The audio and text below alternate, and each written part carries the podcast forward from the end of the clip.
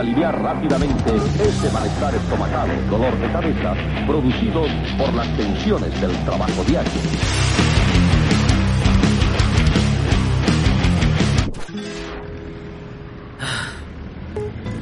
A ver, a ver, ¿en qué estaba? ¿En qué estaba? Ah, ah, sí. ¿Por qué hago la vida me da acidez, muchachas y muchachos? ¿Por qué la escuchan ustedes? ¿Qué placer encuentran en escuchar a un señor de la mediana edad quejarse de todo? ¿Será acaso que también les gusta quejarse de todo? ¿Que encuentran catártico y liberador que alguien se enoje por ustedes? ¿Que también todo les da acidez hasta el atún en agua, pero no han encontrado la forma correcta de expresarlo? ¿Será que todos llevamos un señor pelón, iracundo en nuestro corazón, que dejamos salir de vez en cuando? Asumo que quienes disfrutan este podcast son neuróticos y neuróticas. Quienes están suscritos han pensado mínimo tres veces en este día. ¡Me lleva a ver! Quienes lo siguen odian a la gente molestamente amable y fruncen el ceño cuando ven a un perrijo. Quienes lo escuchan en familia les cagan sus vecinos. Quienes lo escuchan en pareja les dan acidez otras parejas o hasta su propia pareja que los obligó a escucharlo. Quienes lo escuchan en soledad en el transporte público odian el transporte público. Quienes disfrutan la vida me entienden que la gente positiva, esa gente que nunca se enoja, o quienes se enojan pero son incapaces de manifestarlo, son psicópatas en potencia. Porque nadie puede no enojarse a menos que estén drogados todo el día. A menos que decidan evadir la realidad a base de ejercicio extremo, crossfit o proteínas que les bloqueen el lóbulo frontal, aderezado con un consumo continuo y patológico de TikTok como si fuera heroína, o cualquier estupidez que los haga no pensar, una persona sana no puede evitar que la neurosis sea parte de su ser. Los idiotas son las únicas personas que frente al horror de la sociedad postmoderna, que debate sobre el culo de alguna celebridad, que consume videos de YouTube, de gente comiendo detergente o orinándose en pañales, pueden vivir tranquilamente debatiendo sobre ello.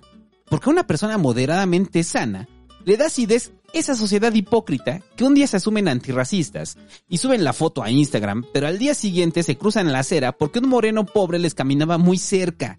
Esa misma sociedad que piensa que tuitear cosas es hacer algo, o que aspiran a ser famosos comiendo sopa de un mijitorio. ¿Quién puede mantener la cordura sin que le dé acidez el día a día? El idiota que escupe en la calle, la mujer altanera que grita ¡Piches jodidos!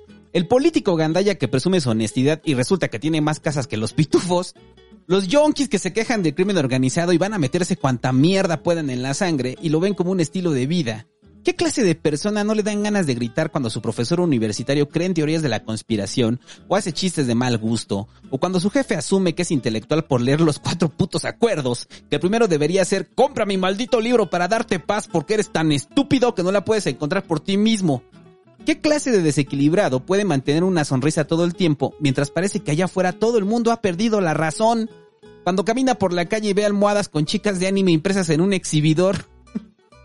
Cuando ve tapabocas para perro o gente formada para comprar unos esquites por el simple hecho de que tienen tuétano y queso. Montañas de queso. ¿A qué tipo de persona la vida no le da acidez de vez en diario? ¿Qué nivel de fallo cognitivo debe tener o haberse producido para asumir que la vida en esta gran comunidad llamada humanidad pasa de lo horrible a lo ridículo en menos de dos minutos cuando ve a otro perro con cubrebocas, con pañal, mientras una mujer que aparentemente es muy feliz se toma una foto haciendo la B de la victoria, mientras en el fondo un señor pelón le bebe a su café, suspira y dice, ah, aquí vamos de nuevo. La única diferencia entre usted y yo es que decidí escribir mi neurosis y hacerla pública para evitar que me reviente la hernia y a tal, que algún día espero operarme y cada vez se hace más grande. Sé que crece, lo siento, ese piquete, esa quemazón aparece a los pocos minutos de ver cualquier red social, donde la foto de un culo perfecto acompaña alguna frase de superación personal o un hecho político y social. Black Lives Matters y el culo, generalmente blanco, aparece abarcando toda la pantalla y la hernia crece. Me habla algún cliente para quejarse de que no puede acceder a su página web y resulta que escribía mal la contraseña y la hernia crece. Salgo a la calle y en plena pandemia veo a unos sujetos escupiéndose cerveza, jugando a contagiarse el COVID y la hernia crece. Llego al supermercado y una señora discute con la cajera porque no le quiere hacer válido el 3x2 en alimento para gato y la hernia crece. Regreso a mi casa, veo varias llamadas perdidas y mensajes que empiezan con Amigo santo, la contraseña no es correcta. Respiro hondo mientras veo al gato destrozando mi silla nueva y la hernia crece. Me preparo un café, doy una última checada a redes, donde ahora discuten que todo este tiempo hemos comido mal las papas fritas, y la hernia crece y crece hasta que comienzo a escribir, hasta que las palabras fluyen. Cada línea es un antiácido. Cada párrafo bien hecho, bien redactado, alivia la hernia. Los chistes hilados son pastillas para el alma que comienza a reducir la hinchazón. La risa se vuelve un omeprazol gigante. Cada que tecleo, cada que pienso en ordenar estas palabras, me previenen de salir a la calle desnudo, solo con pantuflas puestas y gritar, ¡Me tienen hasta la madre! Mejor me río mientras escribo, imaginándome encuerado, en medio de una avenida, gritando obscenidades, hasta que llega un equipo de fuerzas especiales, que me somete con lujo de violencia, me electrocutan y patean, porque lo desagradable no era que estuviera desnudo, sino que la traía parada. ¿Cómo les puede gustar este güey que solo se la pasa quejándose de todo? Leí en algún comentario de un perfecto desconocido. En un inicio me indigné, es más, hasta pensé en contestarle, pero luego reflexioné y descubrí que había algo de verdad en su afirmación. Porque sí, les gusta escucharme y sí, soy un güey que se queja de todo. Pero si fuera una labor fácil, ¿por qué demonios no lo hace él y deja de estar chingando? que haga su propio podcast. La vida me hace emputarme. O la vida me hace feliz. Donde no se quejará. O donde se quejará con el mismo estilo de su comentario. Hola, soy Leo King 90 y esto es La vida me hace emputarme y pues me cagan este, pues, los podcasts de La vida me da acidez y, y ya. Huevos al santos. No basta con quejarse, hay que saberse quejar. Hay que tener estilo para poder plasmar su actitud quejica de la existencia. Hay múltiples escritores, pintores, músicos, cineastas que son quejicas de closet. Disfrazan las ganas de decir, bueno, son pendejos o qué, o en sus obras. La historia del arte es la historia de la crítica a la sociedad contemporánea, que no podía dibujar un pito gigante con pelos, y mejor lo descomponían. Las burlas, la mofa, la exageración y el chiste de pitos han sido recursos estilísticos para un gran ah, pero que no se dan cuenta de qué pendejos estamos como sociedad. Pero entonces llegará un crítico de algo, porque para todo hay críticos, quien rebuscará el significado que lo dotará de cualidades que nunca fueron planeadas por el autor. Descontextualizarán todo, y el chiste simplón prevalecerá frente al verdadero sentido de la obra, que se resumía a ah, pero qué pendejos somos. Todos nos quejamos en nuestro día a día todos. El punto está en cómo lo hacemos. Nadie quiere escuchar a alguien quejarse del día a diario de la forma más simplona y aburrida. Para eso tiene a su pareja. o a su amigo el quejica, o a sus papás. No, es que iba en la calle y un güey escupió, pinche pendejo. Esto fue la vida, me hace emputarme con Leo King 90. Nadie quiere escuchar las quejas lastimeras que no llevan a ningún lado y solo sirven como vómito emocional, para sacar el coraje, para descargar la furia, Nadie las quiere escuchar, así como generalmente nadie quiere escuchar las suyas. Nos gusta quejarnos, pero nos molesta escuchar a otros quejarse. Ya, no es para tanto, ya pasó. Tranquilo, tranquila, ya verás que se te pasa. Pero cuando a nosotros nos repiten esas mismas palabras, hasta nos enojamos. No, pues ya sé que no te importa, ya no te voy a contar nada. Es que no me escuchan. No quiero tu opinión, quiero que me escuches. Y escuchas y te dicen, pero ¿por qué no me dices nada? ¿Ya te aburrí? no nos gustan las quejas ajenas, nos gusta quejarnos. Y creo que eso es lo bello de la vida Medacides. No escucha a un señor pelón quejarse. No soporta los berreos de un hombre que ha pensado salir desnudo a la calle y gritar que el pozole vegano es un caldo de setas, no un pozole por simple definición. Cuando usted escucha la vida Medacides, se queja también. Se queja junto conmigo. No me escucha quejarme. Es como si estuviéramos en un balcón sosteniendo un par de copas de vino rosado Mientras vemos a la misma chica tomarse fotos con su perro con cubrebocas y solo musitáramos, ¡ay, idiotas! A usted que le gustan estos podcasts, a usted que se ríe e incomoda a los demás mientras trae sus audífonos, a usted le maravilla encontrar un espacio donde podamos gritar a todo pulmón, ¡Eran putos lobos! El fin último de estos escritos son documentar los horrores y absurdos de nuestra época. Y creo que esa es otra diferencia. Las quejas que no profundizan sobre el problema solo son berrinches de niño chillón. Si solo nos quejamos de la gente que se forma dos horas por una hamburguesa, podría parecer que nos quejamos porque no nos dejan probarlas. Pero si profundizamos el por qué están formados dos horas por una hamburguesa, que ahora hasta se la mandan a su casa para que usted la prepare. Paréntesis. Si no es lo suficientemente idiota esperar dos horas por una hamburguesa, siempre encuentran formas de superarse. Y ahora le mandan los condimentos, la carne, el pan, todo directo a su casa para que en forma de mueble de Ikea Ahora arme su hamburguesa Ikea para que le haga sentir que se esforzó en algo Es el equivalente al huevo en los hot cakes.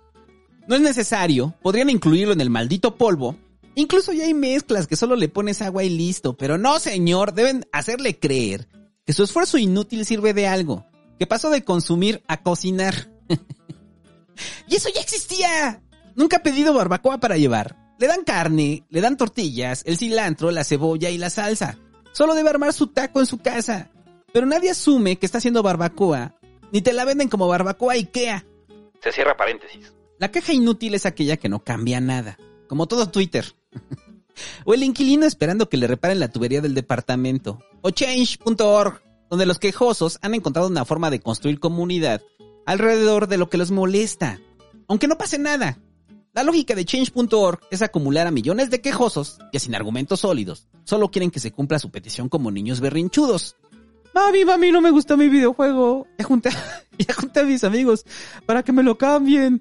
Mami, mami, no me gusta el presidente que renuncie. Mami, mami, queremos que esa empresa transnacional monopolizadora nos obedezca y cambie sus políticas. Pero cuando se convoca una marcha real, donde haya movilización y presión real, nadie quiere ir. Ay, no, qué flojera, ya me dio sueño. Porque en realidad querían el cambio automatizado del resultado inmediato. Como si pidieran la modificación de la constitución por Uber Eats. O quizás solo querían quejarse. Y encontraron el lugar perfecto donde practicar la queja inútil como simple catalizador de su enojo. Y usted se preguntará, no mames, Santo, ¿y a poco la vida me da si genera movilización? No, no la genera, porque no pretende llamar a la movilización. No tiene como intención que se encabece una revuelta, o una revolución, o una petición en change. Pero no es una queja inútil por una simple razón. Aquí se queja uno, se divierte, se entretiene y de paso, al analizar el fenómeno se genera entendimiento que puede o no cambiar conductas. Me llena de gusto malsano cuando alguien en los comentarios escribe que algún podcast le ayudó, sobre todo el de la ansiedad me da acidez, que me hizo comprobar que la ansiedad en estos días es un trastorno tan común como la gripe. Me gusta leer que algún podcast les ayudó de alguna forma a identificar un problema y por lo menos entenderlo. Porque aunque el objetivo inicial nunca fue que este podcast fuera profundo, porque para eso tiene mi gala, es inevitable tratar de dar un mensaje de vez en cuando. Porque para escribir comedia sin dejar nada, mejor hago chistes de chichis, pitos y pedos. Me pavoneo como esposa o esposo de supermodelo. Cuando alguien comenta que algún podcast lo hizo reflexionar y compararlo sobre su vida diaria y darse cuenta de que vive bajo el flagelo de múltiples Reginaldos. Me hincho como pavo real cuando leo que ese chiste central como el dame queso, dame queso, dame todo el queso del mundo, los hizo escupir la cerveza por la nariz. Me gusta que este texto les genere cosas, como el niño que pica animales muertos con un palito, o como una parábola posmoderna del elefante, donde cada ciego interpreta lo que quiere del elefante. Pero hubo uno que le agarró el pene, y siempre supo que era un pene. Pero por pena dijo, ah, mira, una serpiente, sí, claro. Y aunque haya varios quejosos en este podcast de quejarse, que se quejen porque algunas de las opiniones vertidas les molestan, ¿qué demonios espera de esto? Es un maldito podcast, no su mamá. Es un podcast, no una secta o un grupo de autoayuda. Es un podcast, no la oficina del Partido Comunista. Es un podcast, no un video, no un videoblog, no un sketch.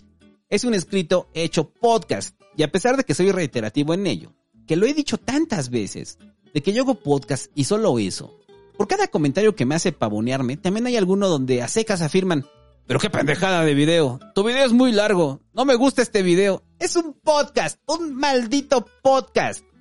Mentiría si no aceptara que a veces cuando reviso comentarios, me llevan mucho la atención aquellos que van del insulto fácil, hasta quienes realmente se esmeran en argumentar su odio hacia un señor pelón que nunca conocerán en su vida. Escriben párrafos y párrafos del por qué no les gustó, del por qué soy un pendejo, del por qué se sienten agraviados en su identidad. Me llama la atención porque hace muchos años me hubiera obsesionado con responderles, con convencerlos, pero llevo 10 años haciendo podcast y luego de un tiempo entiendes que desde el momento que decidiste publicarlo, debes ser consciente de que la crítica va a llegar. Filas y filas de quejosos, molestos porque osaste meterte con su sentido de pertenencia que les da el mercado. Espectadores digitales llenos de rabia porque no hablaste como ellos querían del tema que ellos querían Niños chillones berrinchudos que en lugar de apagar la tele, se enojan porque el contenido que sale en pantalla no les gusta. Hubo un comentario que sí me hizo reír mucho. Un sujeto escribía algo como, ya vi tres videos y todos son una mierda. Está bien. No voy a debatir que no puedo hacerle cambiar de opinión. Cada quien tiene su juicio como espectador y eso lo respeto. Soy consciente de que así como a mucha gente le gustan, hay otros que los aborrecen. No puedes darle gusto a todos, porque para empezar, el que quiera hacer algo para darle gusto a todos, pues pierde su propia voz. Pero el punto no es ese. El punto es, ¿por qué escucho tres? Quiero entender que el primero no le gustó. Ok, le di una segunda oportunidad. Tampoco le gustó. Ahí debería haber bastado. Pero ¿para qué escucha otro? ¿Y para qué comenta en todos los podcasts que no le gustan? Si no te gusta algo, pues lo quitas y ya, ¿no? ¿Por qué desgastarte escribiendo en cada publicación? No me gustó, eres un pendejo, santo. No entiendo esa lógica de aspirar a la notoriedad a través de inmortalizar su opinión negativa sobre algo que nadie lo obligó a escuchar. Si me la pasara dejando comentarios en todo lo que veo y que no me gusta, escribiría un podcast llamado La vida me. No, ya en serio, escribiría una Biblia uno de esos manuales impresos de Photoshop. ¿Quién se toma tanto tiempo para esparcir su molestia sobre un desconocido? ¿Quién dedica tantas horas de su día a dejar claro que aquello que nadie lo obligó a escuchar le molesta? La respuesta es simple. No me gusta, no lo escucho, no lo comento, está bien, hasta ahí. Lo que pasa es que no les molesta un podcast. Les molesta que ese podcast los haya hecho sentir evidenciados. Que como animales muertos les hayan picado el ojo con un palito. Solo así podría explicarme el por qué tanta enjundia en su odio. ¿Por qué tanto desprecio a un contenido que simplemente podrían no escuchar? ¿O será acaso que son personas sumamente comprometidas con su consumo digital? Oh, ni madres, ya lo empecé a escuchar y ahora lo termino, aunque me cague, aunque lo odie.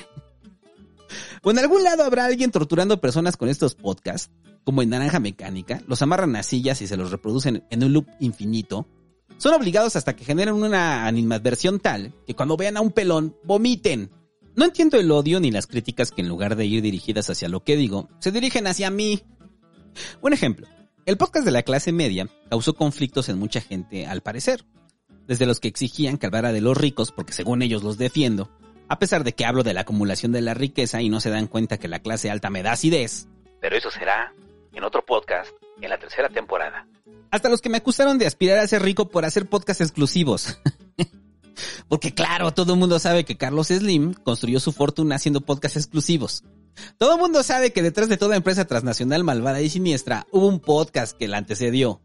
Es como si en el ánimo de chingar, de ocultar esa herida a la que un pelón le echó limón a través de un chiste, decidieran comprometerse a devolver el golpe. Como la o el ex recoroso que se venga porque hay un amor lastimado.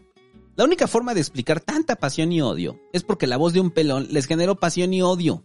Como aquel amigo que todo mundo sabe que es gay o bisexual y todos lo queremos y lo aceptamos, pero se esmera en no demostrarlo, en ocultarlo.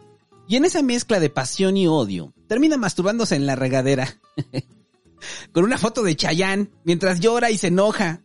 Y cuando realmente nos los confiese, solo diremos, güey, ya sabíamos, eres muy obvio y no importa. Te queremos, tu preferencia sexual nada importa. Lo importante es que eres una persona maravillosa. Te quiero como mi amigo, te aprecio en todo tu ser. Pero no mames, Chayanne. ¿Qué tienen todas las preferencias sexuales con Chayanne? Y esto no quiere decir que no pueda equivocarme al escribir, o que aunque haya escrito influenza, haya leído influencia. Ya, perdón, no me di cuenta, estaba en automático cuando lo estaba leyendo. Claro que estos textos auditivos son falibles, claro que puedo exagerar y de repente contradecirme, o pensar que el chiste del ciego agarrando el pene al elefante es lo mejor que se me ha ocurrido. Pero habrá quienes piensen que es estúpido, aunque a mí me gusta y por eso lo digo, porque me gusta. Lo que expreso aquí, lo que narro aquí, es mi experiencia, mi apreciación, lo que yo creo, pienso, siento y me da acidez.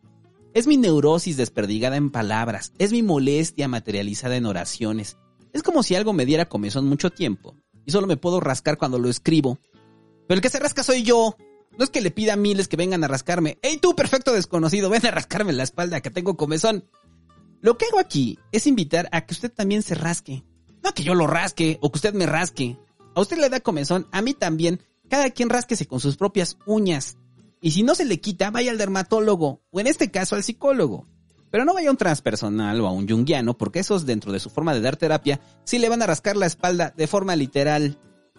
La vida me da acidez, le sale más barato que ir a terapia. Pero no sustituye la terapia.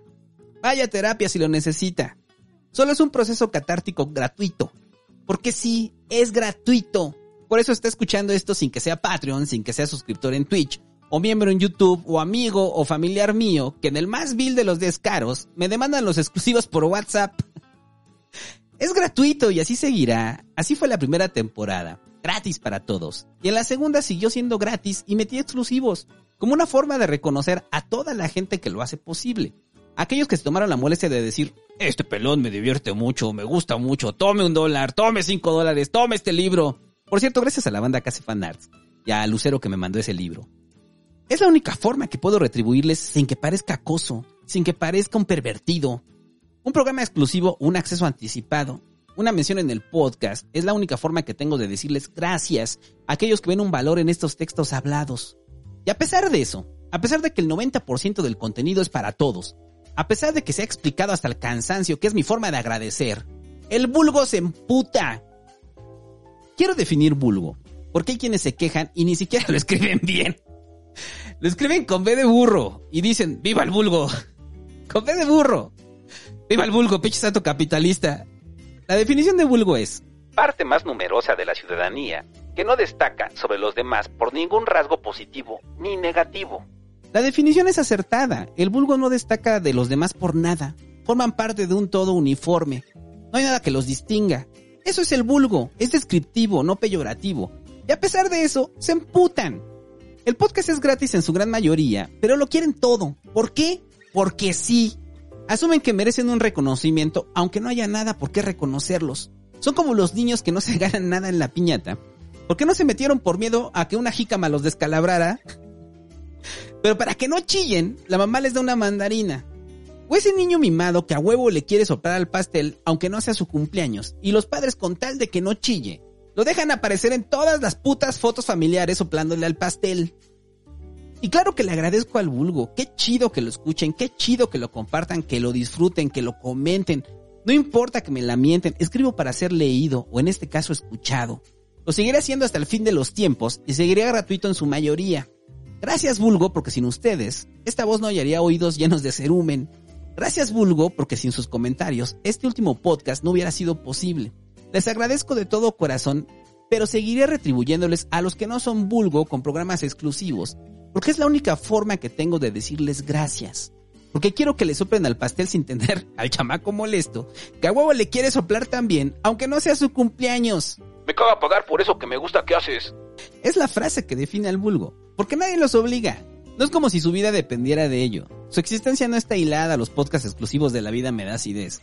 Pueden pasar de largo de ellos, pueden gozar de los 23 podcasts que están para todos, que ya están libres como liebres, irse a dormir tranquilamente y olvidarlo. Pero no, vamos a quejarnos, vamos a decirle que pinche pendejo, puto capitalista, jodido neoliberal, quiere obtener una ganancia de aquello que él hace y nos gusta. ¿Cómo creen? No lo vamos a dejar que escriba amarrado a esa silla. Nuestro simple y llano reconocimiento debería bastar para que sea feliz. Nuestra aprobación debería ser suficiente. Vamos a romperle las rodillas para que escriba en la cama. Son Katy Bates en Misery, con el mazo sostenido en el aire. Y lo que no ven es que la respuesta es simple. No escucharlo, eliminarlo, dejarlo de lado. Es más, ciérralo en este momento. Elimine su suscripción. Póngame que soy un pendejo en toda red social que encuentre.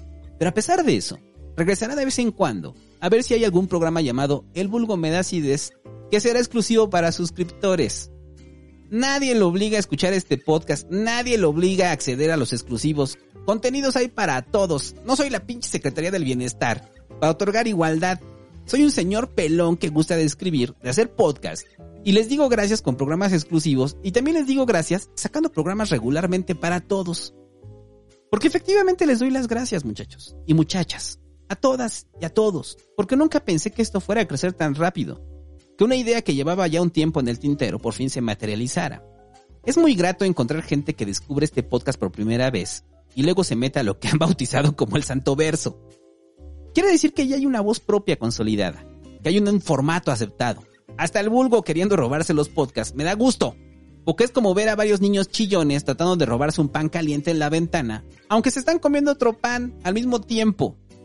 Les agradezco enormemente a todos y a todas, sin distinción, porque en esta época donde la competencia por la atención está tan saturada, donde los contenidos rayan en lo absurdo y en las fotos de culos, este podcast ha encontrado un espacio en su celular.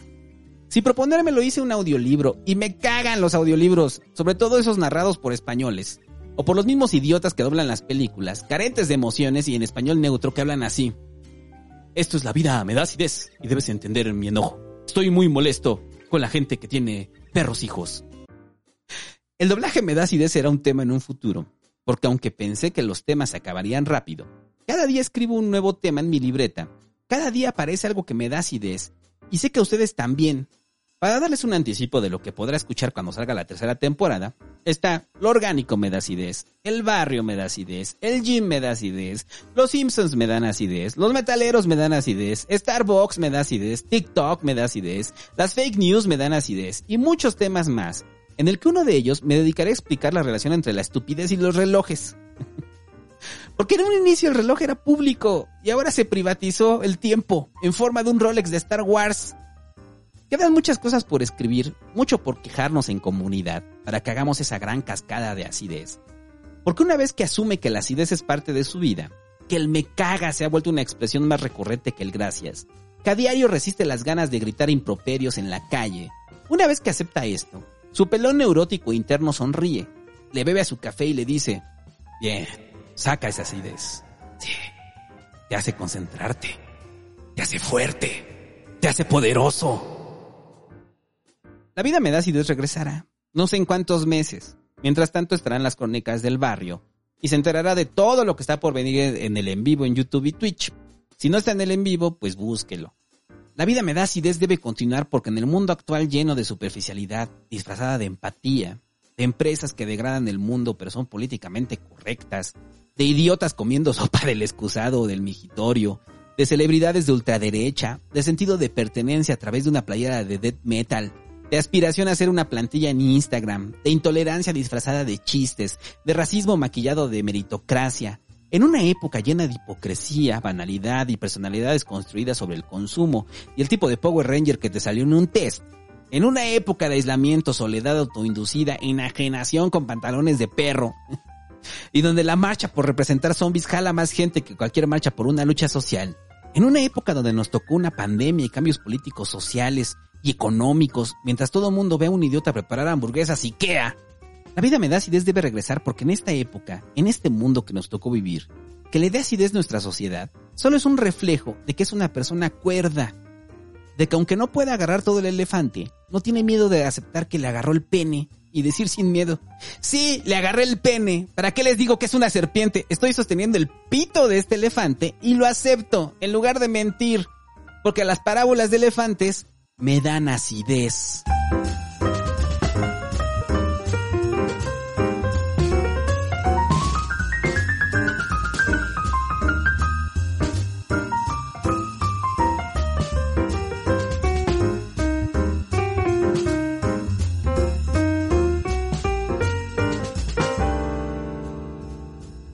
Este programa es traído gracias a toda la gente que no es del vulgo, obviamente, este, a toda la gente que sigue eh, La Vida Me Da Acidez en YouTube, eh, ya sea como miembro, a los suscriptores en Twitch y a los Patreons, muchachos, muchas gracias. Ustedes este, hicieron posible eh, realmente la segunda temporada de La Vida Me Da Acidez. recuerde que vamos a hacer una pausa, no sé cuántos meses van a ser, supongo que dos, dos o tres meses. En esos tres meses voy a estar escribiendo las crónicas del barrio, las cuales eh, van a ser exclusivas solamente para suscriptores. Pero pues ahí puede aportar desde un dólar si quieres, si quiere hacerlo. Si no lo quiere hacer, pues no lo haga. Si no, esperes a que regrese la vida me da acidez, porque va a tardar como unos tres meses, yo creo. Y si tiene dudas, las voy a aclarar en el en vivo. Entonces escúchele en vivo, si está escuchando esto después, escúchele en vivo, ahí están todas las dudas aclaradas. Y van los últimos miembros de YouTube y, Patreons de Sobrecito de Repan para arriba. Eh, recuerde que en Patreon eh, y en YouTube también ya hay una que se llama Reginaldo II, entonces en esa no tiene crédito ni nada, pero tiene acceso a los exclusivos y es una parte intermedia entre Reginaldo y Sobrecito de Riopan. Y este podcast es traído gracias a Daniela Fernández, a Joel Leo, Yactayo Cornejo, a Charlie Pérez, a HP Lovecraft, a BMX para principiantes, al Capitán Americanoso, a Alejandro Contreras, a Niray Ray, a Karim Domínguez, a Uriel Seferino, a Julián Benítez Domínguez, a El Quesillo, a Gabriela García II, a Hexe, a Juan Rojas, a Juan Celis, a Ezequiel Tapia, a Daniel Peña, a Jafet Hernández González, a Miguel Agustín, a HG Estrella, a Alfonso Delfino Cervantes, a Ash A Dream Music, ese güey. Este, el Memento Mori de un Kinis Squinkle también. A Pulgovsky, a Cristian Guerrero, a Jesús Esparza, a William David, a Lucito Juárez Cap, a Danish Modern LA, a Dan- y a Slack Put, a Rubén Arriola Cortés, a Andrea Nájera y a Abel Villalba. Y ya, muchachos, estos fueron los últimos reconocimientos de este mes. Y si usted no va a seguir las crónicas del barrio porque no quiere ser suscriptor y no quiere, no quiere dar nada, está bien, güey, no lo haga, no hay pedo. Este, nos vemos en tres meses para la siguiente, tres, tres meses, dos meses y va bien para la siguiente temporada de La Vida Me da acidez. Y ya, muchachos. Adiós. En el vivo nos vemos a rato. Adiós.